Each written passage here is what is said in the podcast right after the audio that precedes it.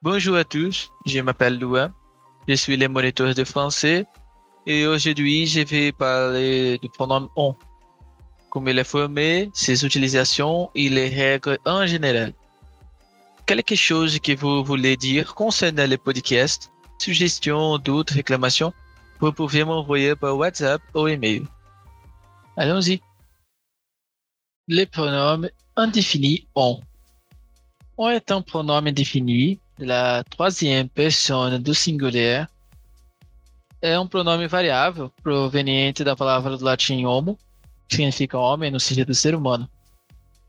Ele pode ter um valor indefinido, um valor expandido, a utilização como um pronome pessoal ou com a concordância com o verbo e o participe passé. On tendo valor indefinido. Isso significa que não conhecemos a identidade da pessoa ao qual o pronome on se refere, por uma das seguintes razões. A pessoa referida pelo on tem pouca importância, nós não a conhecemos ou nós não gostaríamos de nomeá-la. Exemplo: On m'a dit que se interdit de passer par ici. Me disseram que é proibido passar por aqui. Se somente o resultado final importa, on será também utilizado. Exemplo: On fait des. Fizemos os trabalhos.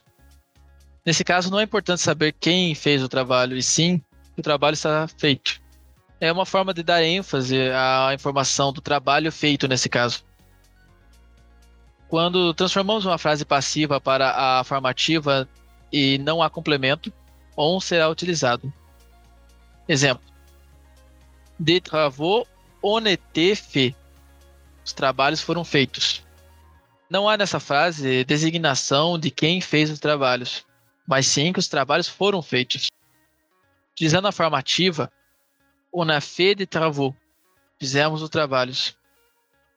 Se utiliza o on para manter a mesma forma impessoal. On tendo valor estendido. On pode se referir também a, a um grupo de pessoas, se fala em português, é todo mundo, seres humanos em geral. Por extensão, on pode ser usado como uma verdade generalizada, é, notadamente nos provérbios. Exemplo: On n'est jamais servi que par soi-même. Nunca somos tão bem servidos que por nós mesmos. Nessa frase, on representa todo mundo, uma maneira geral de se falar pode ser entendido no português como agente, por exemplo, em que também se conjuga na terceira pessoa do singular, mesmo se tratando de pessoas no plural. Também é utilizado em muitas locuções fixas. As locuções fixas são um grupo de palavras que se empregam em centro sufixo preciso. É uma espécie de expressão. Os exemplos. On ne peut mieux. Não podia estar melhor.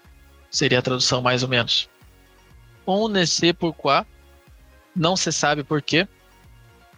Como on dit, como dizem, né, como se diz, como se diz por aí, né, como on dit, seria nesse sentido. C'est-on jamais, nunca se sabe. Tant dira-t-on, o que as pessoas vão dizer. Uh, on substituindo um pronome pessoal Nessa utilização, o on se refere a um grupo em que se encontra o locutor da frase, equivalente a nu, só que em uma linguagem um pouco mais coloquial. Hoje em dia, as duas formas podem ser utilizadas na linguagem corrente do dia a dia. Exemplo: On a pris un taxi pour ne pas rater le début de la réunion. On a pris un taxi pour ne pas rater le début de la réunion. Nós pegamos um táxi para não perder o começo da reunião. Então, o pronome on ele pode substituir qualquer pronome pessoal. Exemplo: Como on l'aime ce petit, como amamos esse pequeno. Aqui o on oculta o pronome pessoal G, nu ou vu. Tem o mesmo sentido de falar, por exemplo, como nous l'aimons ce petit. Como nós amamos esse pequeno.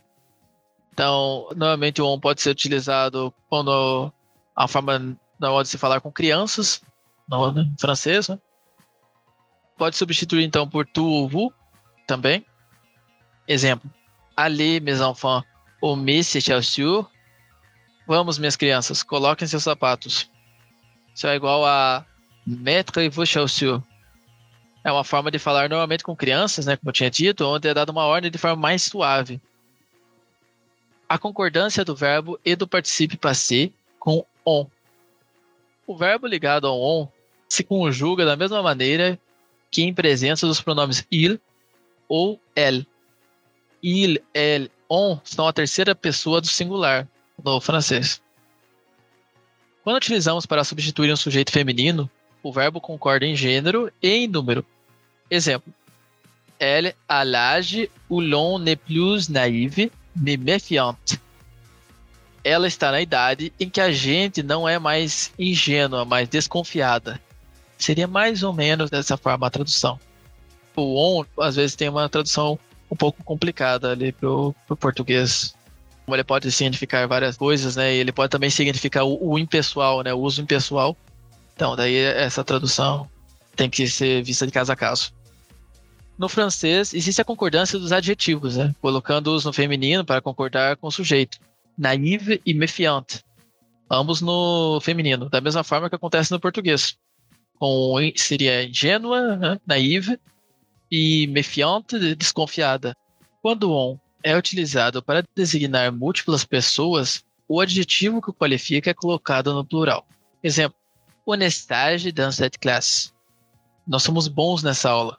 Nessa frase, sage é escrito S-A-G-E-S, é, está colocado no plural, né? Tem o S ao final, concordando com o on sendo para qualificar muitas pessoas, né? Você dizendo que são, são nós, né? O on está substituindo, na verdade, o do.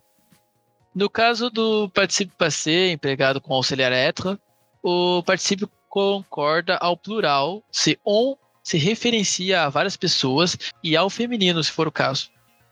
Exemplo: Franck et moi, on. Frank e eu fomos até lá. Concordância com o plural masculino. On est. Allé, nesse caso, está escrito A-L-L e acento agudo S, tem um S ao final, concordando com Frank et moi, que é o plural. Toutes les trois, on est parti vite. Todas as três saímos rapidamente, a concordância ali com o plural feminino. Porque tout, quer dizer o plural, né? As três, ao mesmo tempo que está no feminino. Então, plural feminino também está sendo feita a concordância ali, o parti, plural feminino, P-A-R-T-I-E-S, termina ali com ES, para concordar com o plural feminino, nesse caso.